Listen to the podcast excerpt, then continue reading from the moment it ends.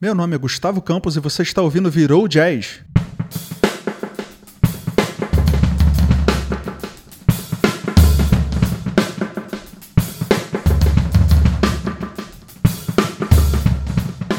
E aí, pessoal, tudo bem? Eu sou o Dino Verdade. É... Pô, comecei a tocar piano com 12 anos, aí com 15 eu comecei a tocar violão. E só com 18 anos que eu, na verdade, comecei a tocar batera. E aí comecei, aí já comecei a dar aula na, na escola do, do meu professor lá, que é meu cunhado, o Marcão, né? E depois de um tempo assim, uns três anos, eu já pensei logo em já montar a minha escola também, até porque ele foi montar uma loja e tal. E nessa época eu fazia um curso de direito, resolvi até largar, depois que a escola começou a, a rolar assim. E tranquei o curso de direito para embarcar nessa a vida de músico mesmo, né, de batera. Mas querendo sempre ter um, um business ali paralelo, né, porque eu via a dificuldade do, dos professores ali de, de pagar as contas e tal. Então montei o Bateras e, e logo veio uma resposta muito boa assim na em Brasília, né? Isso é em 1992. E, e aí a galera começou a, a, galera toda vir se matricular na escola, até porque era a melhor estrutura, né? Eu montei o Bateras Beat nessa época já pensando nisso, porque as outras escolas elas elas não tinham uma estrutura muito ruim assim, né? A bateria sempre foi, né, um instrumento uma a sala mais cara, porque tinha que ter isolamento acústico, tinha que ter um ar-condicionado e tudo, e o pessoal, ninguém, nenhuma escola nessa época oferecia isso. Era sempre meio marginalizada a, sala de bateria. E aí eu falei, cara, quer saber? Eu vou montar uma escola só de bateria e vou caprichar no, no, na estrutura. E aí deu muito certo. Né? Nisso eu já, eu já tinha tocado com várias bandas em Brasília, né? Toquei com uma galera lá, toquei no Aquineton, toquei nos, nos Alice, toquei Oficina Blues, e Harabichuebas, que era uma banda de metal. E, e aí fiz um curso de percussão sinfônica lá no, no Teatro Nacional também, com um timpanista lá, para pegar uma onda meio que de, de orquestra, assim, aquela coisa de leitura. E, e aí, em 2000, aí eu fui morar nos Estados Unidos, eu morei um tempo ali em, na Flórida, onde eu estudei lá também com o Russ Miller, com o Chuck Silverman. O Chuck, inclusive, foi o responsável pelo a gente se conhecer, né, é, cara? É, pois é, acho que é uma história boa de contar isso daí também. Em Los Angeles, aí foi, foi lá no EMAI, fiquei sabendo que ele estava dando aula lá, fui no EMAI. Aí tinha um aluno meu, né, o Gabriel Cooper, que estava pegando aula aqui comigo, tinha mudado para lá, estava estudando. Aí ele acabou me levando é, lá no, me apresentou a galera do EMAI e falou que o Chuck Silverman estava lá. Falei, pô, eu quero ver o Chuck, que não via ele desde essa época, né? De 95. Foi quando eu peguei as aulas com ele na casa dele lá em Miami, cara, na época que ele morava lá. E, e aí você tava lá na sala, né, pegando uma aula com ele, cara. Muito legal, assim. Aí você falou, pô, você que é o Dino? Verdade, foi sou. Falei, porra, até fiquei feliz. Falei, caraca, tô sendo reconhecido aqui. tô sendo reconhecido aqui no, no, no EMAI nos Estados Unidos, porra, fiquei até feliz. E uma bela surpresa, né, cara? Porque a gente acabou é, ficando amigo, assim, né, cara? Sim. Depois disso aí a gente manteve o contato. E foi bem bacana, assim. É, o lance então... do Dino, cara, o lance do, do, de conhecer o Dino, eu lembro que o Chuck falou assim, quando eu falei, ah, você que é o Dino? você falou, sim, sim, sou eu. Aí o Chuck, ele era, cara, cheio de piada, né? Aí ele olhou assim para mim, olhou para você e falou: já que vocês se conhecem, é. mostra para ele a faculdade. Aí ele tinha que sair, porque ele tinha que dar aula, lembra? Aí eu fui, a gente é. deu uma volta na faculdade e te mostrei, sei lá, se não tudo, muita coisa. A gente foi no concert hall, a gente viu o RSW, que era uma aula que as pessoas, os alunos tocavam todos juntos. Acho que até que você chegou a tocar também. Deu uma, uma canja no, no, no RSW, eu não lembro. Não, não, não dei. Eu lembro que eu assisti um pedaço da aula da Ana Barreiro com, com o Gabriel nesse dia. Eu assisti, já sei que nesse dia que, eu fui lá assistir, que a gente viu, foi o, é, o show lá da, da, banda do Thomas Pridgen. Você lembra? Sim, sim. Ia ter o workshop do, do, da banda dele lá. Eu até comprei o CD, legal pra caramba. É, o The, Mem The Memorials. Né? Como? Memorials, o nome da banda. É, The Memorials, é isso mesmo. Foi maneiro. E aí, nesse mesmo dia, teve um show, acho que no Baked Potato, e a gente já foi junto também, cara. Eu ia em todos os shows ali do Baked Potato, cara. Foi. Pô, vi vários batera foda lá. Simon Phillips, Virgil Donato, o Abe Laboriel Jr. Uhum. Porra, Terry Bozio, cara. Todo mundo toca lá, cara. É, todo mundo. Eu lembrei, a gente foi no. Não foi no Baked Potato, não. A gente foi no Catalina Jazz Club. Catalina Jazz Club. E a gente exatamente. foi com o Wesley Ritenor. É, é, a gente foi ver um show de um, de um baixista que o batera era o Dave Echo. apenas. É, apenas o Dave Echo. E a gente foi na segunda sessão, eu lembro que era uma quinta-feira, lá no Catalina Jazz Club.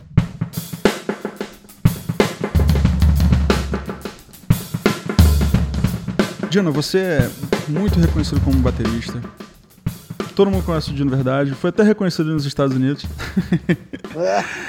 Mas, cara, sempre me chamou muita atenção essa sua visão que você teve do lado empresarial da música, que é meio difícil o músico ter essa, essa visão, assim. E aí, como é que como surgiu e por que surgiu essa ideia de criar o Bateras Beat?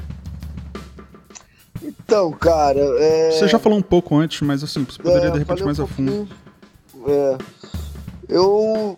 Cara, eu pô, me apaixonei por bateria, né, cara? Eu fui ver o Rock Rio 1 pirei naquilo ali. Falei, cara, no show da Iron Maiden, eu falei, bicho, é isso que eu quero pra mim, cara. Eu quero.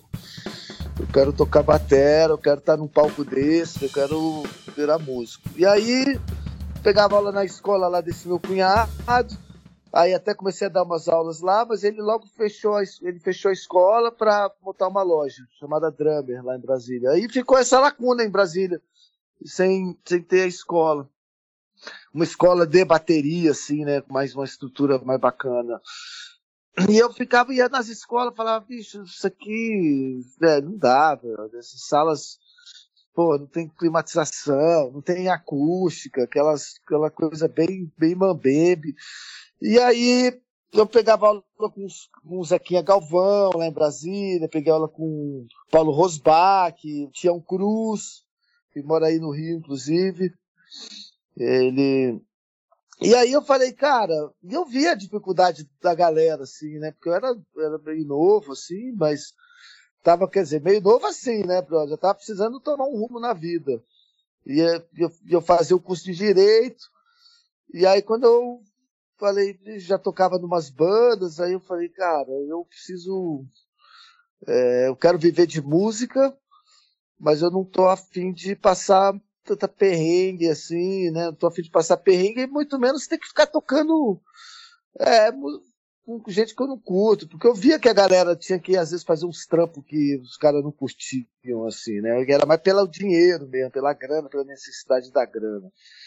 Aí foi aí que teve a ideia da escola. Falei, cara, então já que, pô, tá sem escola de batera, eu vou montar uma escola aqui feroz de batera porque aí eu garanto, eu monto meu QG, tem onde eu estudar, onde eu ensaiar, e ali eu já garanto a minha grana, né, velho? Vou continuo tendo, estudando em cima da bateria ali, né? Vou estar com meu trampo, vou ter um trampo de, de, escola, mas ao mesmo tempo tá ligado à música, né, velho? É uma escola de música, então, de bateria, no caso era só bateria. E, e aí resolvi montar, falei, cara, Pô, aí eu me garanto, aí fui lá, tirei a carteira da Ordem dos Músicos lá, carteira profissional, entreguei pro meu pai, falei, ó oh, pai, tá aqui minha carteira, não é o diploma que você queria, mas tá aqui. Mas meu pai também sempre muito gente fina, muito, sempre deu, me deu muita força, ele que inclusive me deu a grana para eu montar o Bateras Beat. E e eu, como eu gosto, curto, né, bicho, eu gosto também dessa coisa de. É uma coisa meio, meio natural em mim, assim, essa coisa do, de empreendedorismo, né, de, de, de gerenciar um negócio, de, de empreender mesmo, de ver ali na frente. Não é uma coisa, é uma coisa bem natural em mim. E a escola começou a, a, se destacar, né, cara? Começou a fazer uns eventos bem legais, levava os caras de fora. Aí eu comecei a fazer uns duos de batera, trio, quarteto, quinteto. E, e aí isso começou a fazer uma repercussão, uma repercussão muito grande lá em Brasília. E aí, cara, no final do ano, quando eu ia fazer as, as apresentações na escola, tinha uma fila gigantesca, assim, virou um, um evento esperado, assim, né? todo ano era um evento esperado lá em Brasília, porque eu botava as bandas de lá para tocar, banda de professor, fazia umas coisas diferentes, trazia as novidades. E, e a escola bombou. Eu tive 220 alunos lá só de batera. Chegou ali mais ou menos em 2000, cara. Eu comecei em 99, eu fiz o primeiro batera 100% do Brasil. Não, em 2000 eu fiz o primeiro batera 100% do Brasil. Em 99 eu comecei a bolar isso. E aí me deu vontade de ir para São Paulo ou para o Rio. Eu pensei São Paulo ou Rio. Aí eu falei, puxa vida, cara. Mas aí eu comecei a analisar. Eu falei, cara, melhor eu vir para São Paulo. Eu falei, pô, vou, vou, acho que São Paulo é mais interessante para quem está começando, assim, né? Para quem vai se aventurar. O Rio de Janeiro eu via que era mais pra galera já mais consagrada, ali a galera que já tava acompanhando artista, uma galera que, que já, já era conhecida. Eu, eu achei que São Paulo eu teria mais oportunidade, assim, de, de começar. No entanto que eu vim morar aqui do lado da Teodoro, né? É. E aí montei Ponto a escola estratégico. É, aí eu já falei, pô, é aqui que eu tenho que ficar, né? Do lado da Vila Madalena, da Teodoro São Paulo, onde tem as lojas todas. Falei, aqui é o point. E aí logo eu montei. Eu vim para tocar, na verdade, viu, Gustavo? Eu falei, cara, eu quero para São Paulo, eu vou mais para tocar, não vou muito entrar nessa onda da, assim, da escola. Pensei, né, no primeiro momento. Mas aí depois, já com uns seis meses, um ano que eu estava aqui, que as coisas demoram um pouco para acontecer, né? Você conhecer as pessoas, as pessoas te conhecerem. Uhum. Aí pintou a oportunidade de abrir o Batelas Beach aqui na Jomora. Uhum. E aí eu. Pô, aí eu agarrei a oportunidade, falei, ah, cara, eu vou abrir, porque. Pô, eu preciso ter meu, meu QG aqui também, vou fazer a mesma coisa que eu fazia fiz em Brasília, né? Sim. E aí abri a escola aqui em São Paulo, e aí tudo já ficou mais tranquilo, porque aí eu não, pô, já entrava uma grana, né? Eu já me sentia produtivo ali, Sim. tocava com algumas pessoas. E aí começou a pintar a, as, as, as, pessoas interessadas em, em abrir escolas com o modelo Batelas Beach, com a minha metodologia. Uhum. E aí que veio aí a onda da franquia, né, cara? Que... Quando eu vim para cá, pro, pro, pro Brasil, pro Rio de volta aí, eu comecei a dar aula, eu usava o teu método, lembra? Lembro, exatamente. É, primeiro, primeiro eu dei aula um tempo na Batelas Beach Rio, lembra? Também. É, e na aí, Tijuca. É, na Tijuca, e depois eu comecei a ter minha sala, e aí eu dava, eu dava aula com o teu método, cara. Ainda uso até hoje, assim, muita coisa. Pô, que legal. Porque, é, porque lembra que eu te falei? Você falou, caramba, cara, mas tu foi para os Estados Unidos, tu tem um monte de método lá, pô, você tá usando o meu. Tu lembra disso? É, lembro, lembro, é. Eu fiquei felizão, cara. Eu até te passava os certificados, né? Quando a, quando a galera aí se pô, terminava Sim. o método, a gente Sim. te mandava os certificados para fazer. Pois é, cara, esse método eu pô, desde quando eu comecei a dar aula ali, eu comecei a sentir a necessidade, cara, e comecei a pesquisar como é que. escrever uma apostila, né? Uma das coisas mais fáceis que era para ensinar, que, uhum. que, era mais fácil. E fui bolando. Aí primeiro era uma apostila, depois virou um, um método. Aí depois esse método virou, era no nível 1, aí eu fiz o nível 2. Uhum. Mas sempre muito é, pesquisando assim o aluno, né? Vendo as dificuldades do aluno em sala de aula ali. Fala, Sim. pô, esse, esse exercício para aquele, cara, tá dando. Os alunos estão tendo mais dificuldade de, de passar desse para aquele. Então eu tenho que criar um aqui no meio. Tem que criar alguma coisa que facilite essa transição desse exercício para aquele, porque eu era sempre pensando em facilitar a vida do aluno e deixar é, o aluno ficar mais natural para ele, para ele não tomar aquele baque e falar, puta, bicho, eu acho que isso não é para mim, é muito difícil. É, né? Isso que eu acho que é a maior desistência de alunos em escolas de música é isso, é quando o professor não tem didática e começa a, a pular etapas assim, não sabe, às vezes ele nem sabe, né, cara? É, e forçar aí, barra também em determinados assuntos. Forçar né? barra, e aí passa um negócio pro cara e o cara não consegue entender, aí ele começa a desmotivar, achar que aquilo é muito difícil para ele, aí, sei lá, passa para outro instrumento, ou até desiste da música. Então eu acho muito sério isso, cara, a responsabilidade de um professor. E eu sempre tive, fazia muitas reuniões com os professores.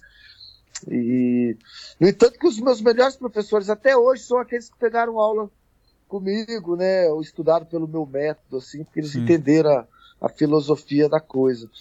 E aí, voltando ao empreendedorismo, que é, na verdade, a pergunta, é, com todos esses, esses caprichos que eu tinha, assim, da, na didática, e por também gostar né, dessa coisa do, do business em si, a escola começou a, pô, a rolar, e aí a franquia começou a chamar é, pessoas interessadas em abrir escolas usando a metodologia, e aí eu comecei a fazer uns cursos de, de, franquia, entender melhor como funcionava uma franquia, né?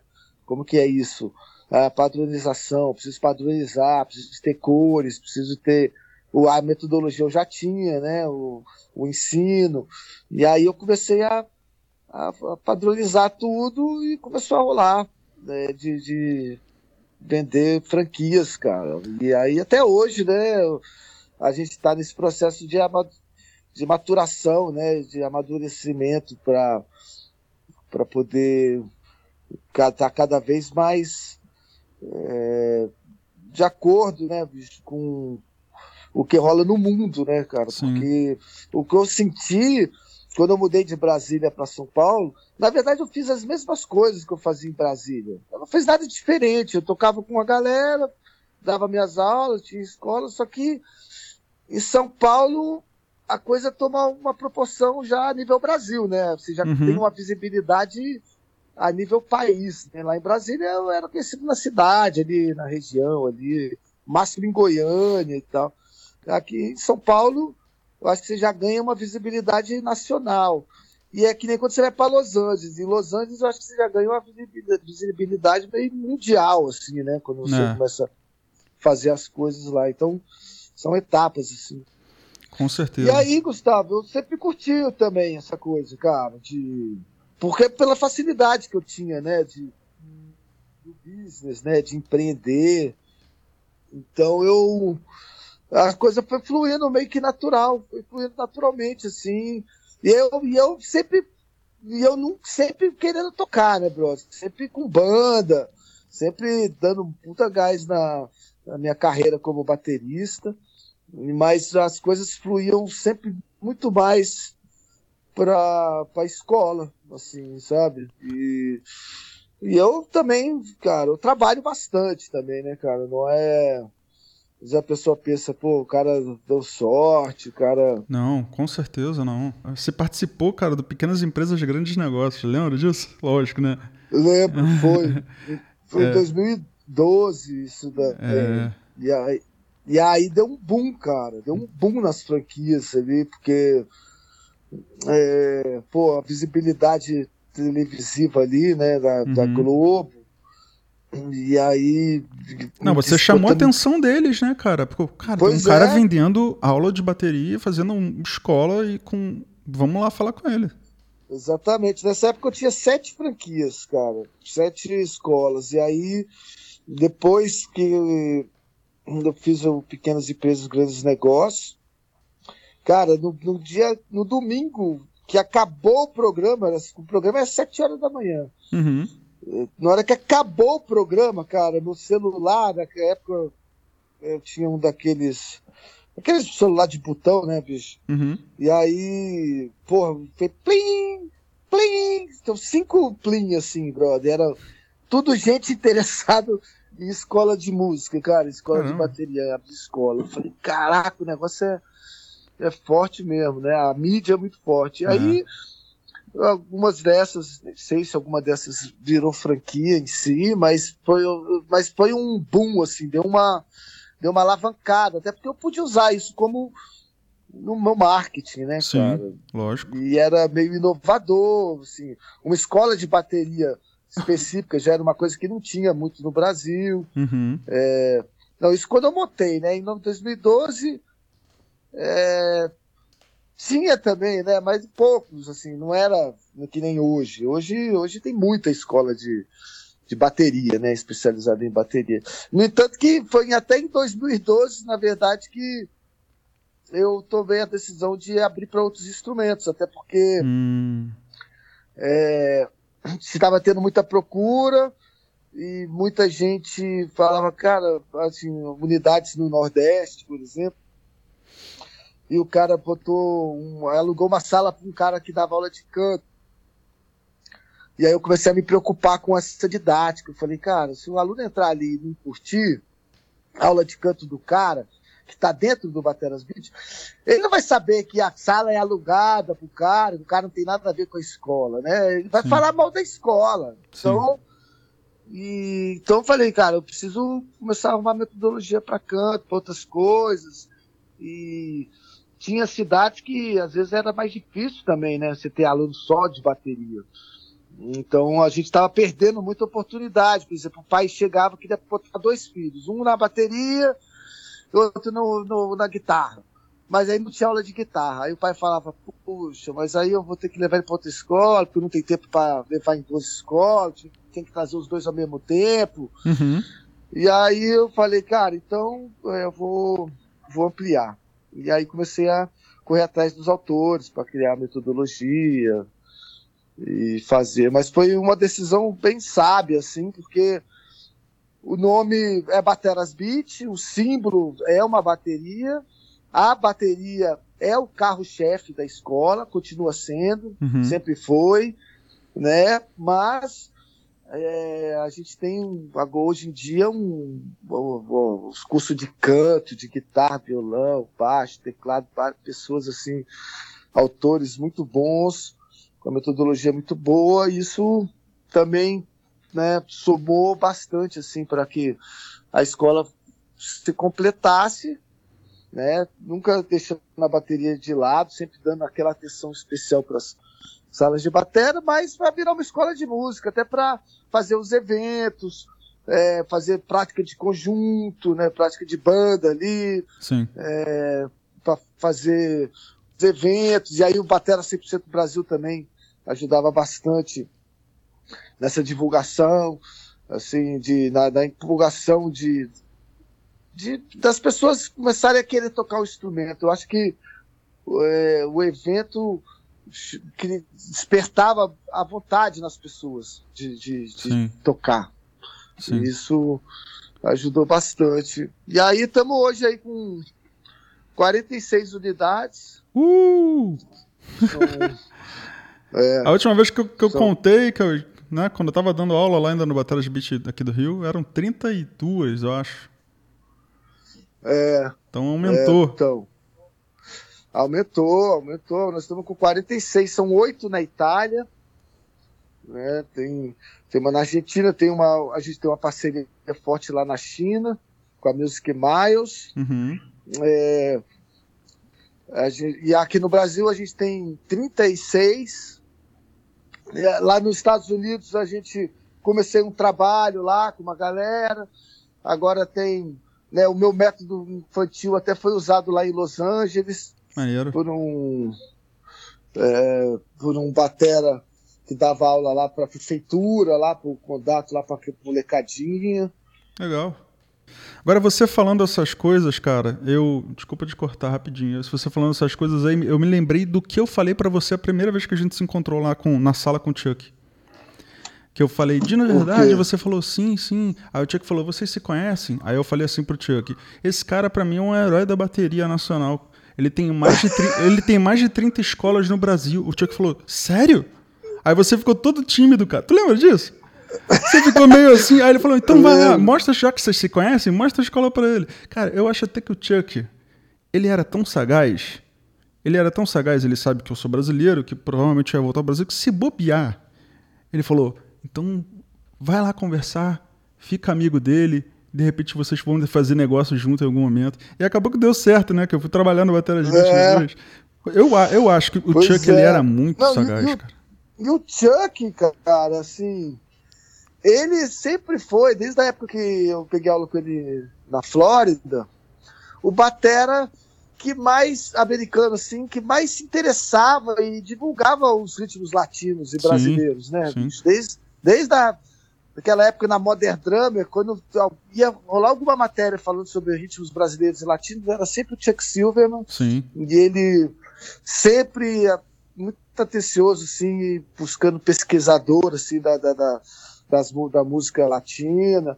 E eu dei, eu lembro que na época lá, eu dei um disco para ele, acho que eu acho que era da Gal Costa, cara. Era um disco da Gal Costa na época, assim, na época que a Gal Costa bombava, assim. Ela canta muito, né? E aquela Sim. coisa. Aí ele, porra, depois de uns anos foi legal, porque ele falou, pô, sabe aquele disco que você me deu? Poxa, eu estudei várias batidas ali, tarará. Então ele sempre foi muito pesquisador, assim. Não, né, eu aprendi, eu conheci vários bateristas brasileiros por causa do Chuck. Ele não é aquele cara raso, assim. Ah, toca dois, três ritmos de samba. Não. Cara, ele, ele realmente estudava, ele contou história. Ele é, ele é canadense, né? E ele foi ah, ele é canadense? Pois é, era, né? Ele era canadense e foi para os Estados Unidos. E quando ele morava na Flórida, ele me contou que ele, ele começou a ouvir música cubana porque ele ia para a beira da praia. Eu não sei até que ponto isso era verdade também, porque ele tinha muita história, sabe? É, ele, ia, ele falou que ele ia para a beira da praia e sintonizava uma rádio cubana. e ele ficava ouvindo. Ah, cara, é? Ele, é, ele fazia esse tipo de coisa, cara. Então, ele era fera demais, fera demais. Eu, eu lembro que eu, quando eu vinha de férias pro Brasil, ele falava, traz para mim cigarro, é, charuto. Eu falei, mas, Chuck, pô, é, charuto brasileiro, cubano é tão melhor, você tem aos montes. Ele falou, não, mas eu quero. Ele gostava, ele queria conhecer. Não, mas eu quero conhecer os do Brasil. Aí eu voltava para cá, traz, traz, levava cachaça, levava charuto da Bahia. Meu pai, cara, me ajudava. Eu falava, pai, eu preciso levar um charuto pro Chuck. Ele, putz, vou perguntar pro meu padrinho que, que conhece, entendeu? Então eles conversavam lá e via com indicações. Aí eu levava charuto para ele, cara. Figura demais. Meu irmão, e o Black Beatles e considerações finais? Quais são os planos aí pro. Que a gente não parece, mas já tem 45 minutos, 42 minutos. É. Passa, passa rápido, cara. Te falei. Como é que tá o Black Beatles aí? Não, então o William Magalhães é o filho do Oberdão, saxofonista da banda, banda Black Rio, né? Que é da, desde a década de 70. E quando eu fazia aula em 88, eu recebi, ganhei um disco. Eu ouvia muito, meu professor ouvia muito o disco Maria Fumaça. Tinha aquele tema da novela Locomotiva.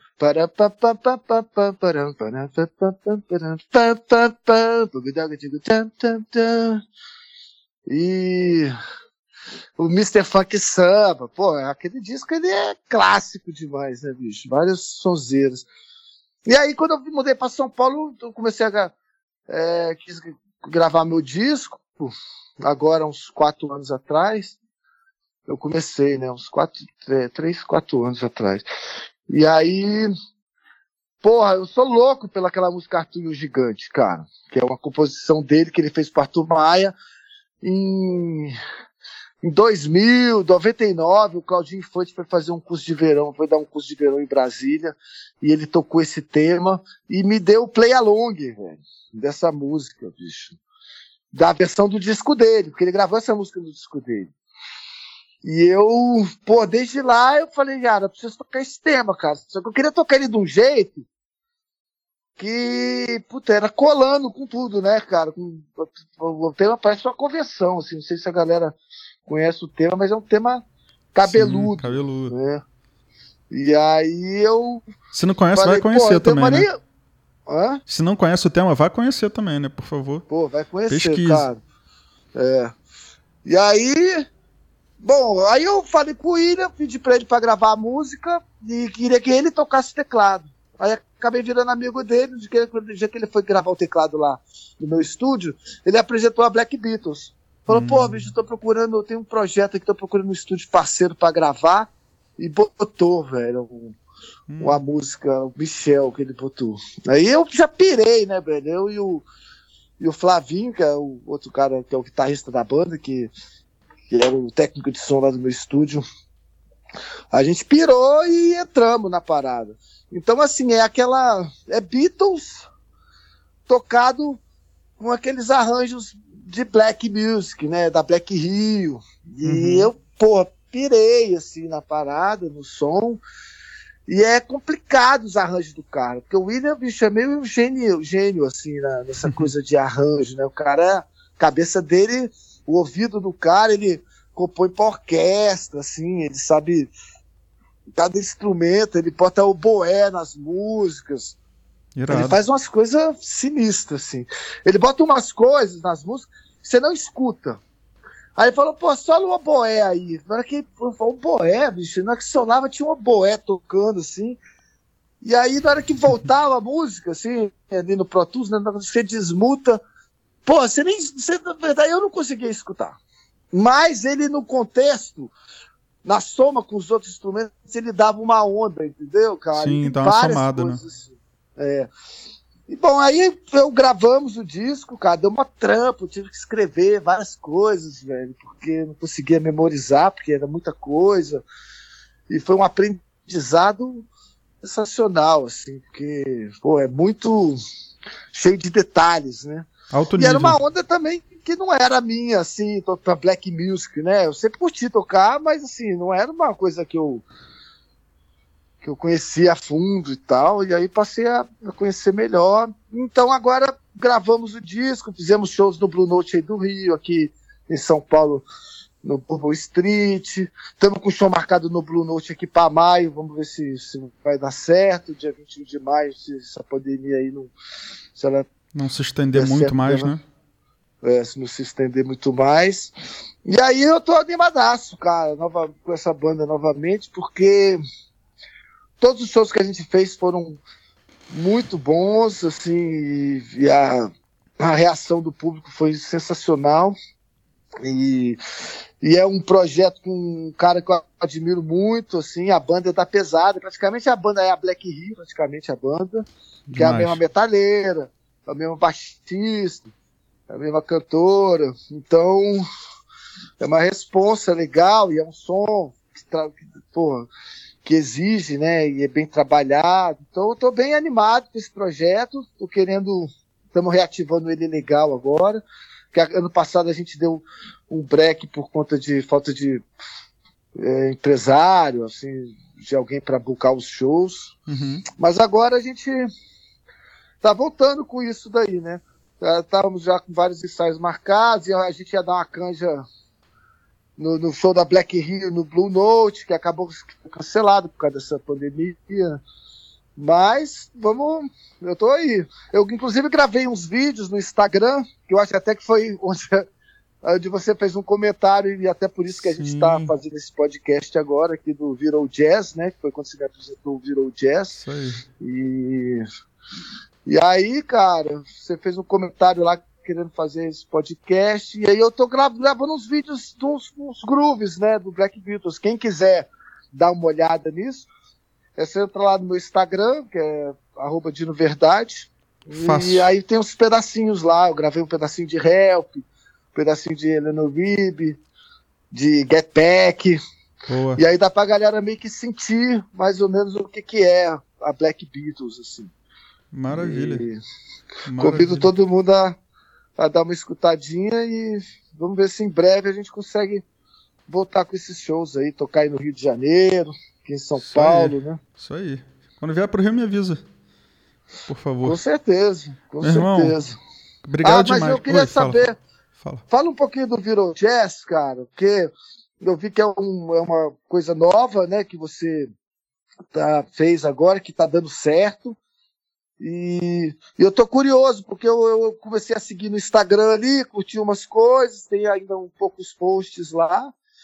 Mas aí é até bom, até pra galera que vai ouvir esse podcast, saber mais sobre qual é a intenção do, do, do Viro Jazz e o que, que seria, o que é exatamente o projeto. Cara, legal você perguntar. agora eu que tô sendo entrevistado. É, é, é legal demais, cara. Pô, mas maneiro mesmo. É, o lance do Virou Jazz, assim, eu, eu, tinha vontade de fazer um podcast já há muitos anos, porque eu, eu sou consumidor do, de podcast. É, acho que aqui no Brasil ainda não pegou muito, mas está crescendo também. Mas enfim, nos Estados Unidos era bem grande e eu, e eu sempre gostei muito. É, e eu sempre quis fazer um, um lance é, para conversar com os meus amigos, cara. Então, é, e, eu, e, eu, e assim, não é só sobre bateria. Por exemplo, eu vou conversar agora com uma psicóloga, conversar com o Pensado, que também é baterista, mas a gente vai falar mais sobre esse lado, de repente, da, da do Megadeth. É, eu vou conversar também com um amigo que é iluminador, sabe? De palco. Então, é, eu queria ter esse viagem musical e conversar com, com as pessoas do entretenimento. E eu não queria, quando eu conversasse com bateristas, eu não queria que fosse aquela coisa, ah, que rudimento você toca? Tipo, que, isso é legal também, mas já tem gente fazendo. E eu queria falar mais sobre o lado humano. No teu caso, a gente falou sobre o lado empresarial também, entendeu? Que eu tenho certeza que vai agregar para as pessoas. Mas a, a, a, ideia é essa, cara. Eu gosto do, do, eu gosto de podcasts eu, e, e, e para mim é, vai ser legal fazer, tá sendo legal fazer, entendeu? E já era uma ideia antiga e agora com esse lance da pandemia, todo mundo em casa, eu falei, cara, por que não? Essa é a hora perfeita de eu gravar 30 episódios de uma vez. então é o que eu tenho feito. Pô. Tô fazendo. Hoje eu vou fazer três. Então, assim, ah, tá, é? É, tá Caraca, me, é, tá me tá mantendo. Tá bombando. É, tá me mantendo ativo, não, ficando, é, não deixar eu ficar pensando besteira, né? É, tá sendo bom, cara, mas a, a, ideia é essa: divulgar trabalho, conversar, bater papo, entendeu? Tá mais próximo das pessoas, conversar com as pessoas que eu gosto, aprender, porque, pô, eu vou aprender pra caramba conversando com todo mundo, entendeu? Então é isso. E aí eu espero que tenha pessoas que, que curtam também, entendeu? Mas o motivo, por incrível que pareça, é para mim. Pô, mas é assim que dá certo, porque as coisas dão certo quando é assim. É. O Bateras Beat eu montei meio que foi pra mim também. Foi pra eu falei, bicho, eu preciso ter um negócio. Eu não pensei em muitas outras coisas, não. É. E aí essas coisas que dão certo, porque você está fazendo para você, é porque você tá fazendo de coração mesmo, é uma coisa meio que, né, que você curte fazer, né, Sim, é uma coisa que sim. você vai falar, ah, não é um oportunismo, né? Valeu, meu irmão, brigadão por falar comigo aí. É bom também que eu acabo conversando eu que... com pessoas que eu não conversava há muito tempo, tipo, a gente já tinha um tempo que não se falava, né? Então. Já dois em um, né? Já faz o podcast é. já bota o papo em dia. Pois é, exatamente. Meu irmão, brigadão, é. cara. Eu que agradeço, Gustavo. Tô olhando pra minha bateria aqui agora, brother. Vou sentar agora e dar aquela estudada. Valeu. Abraço. um abraço, tchau.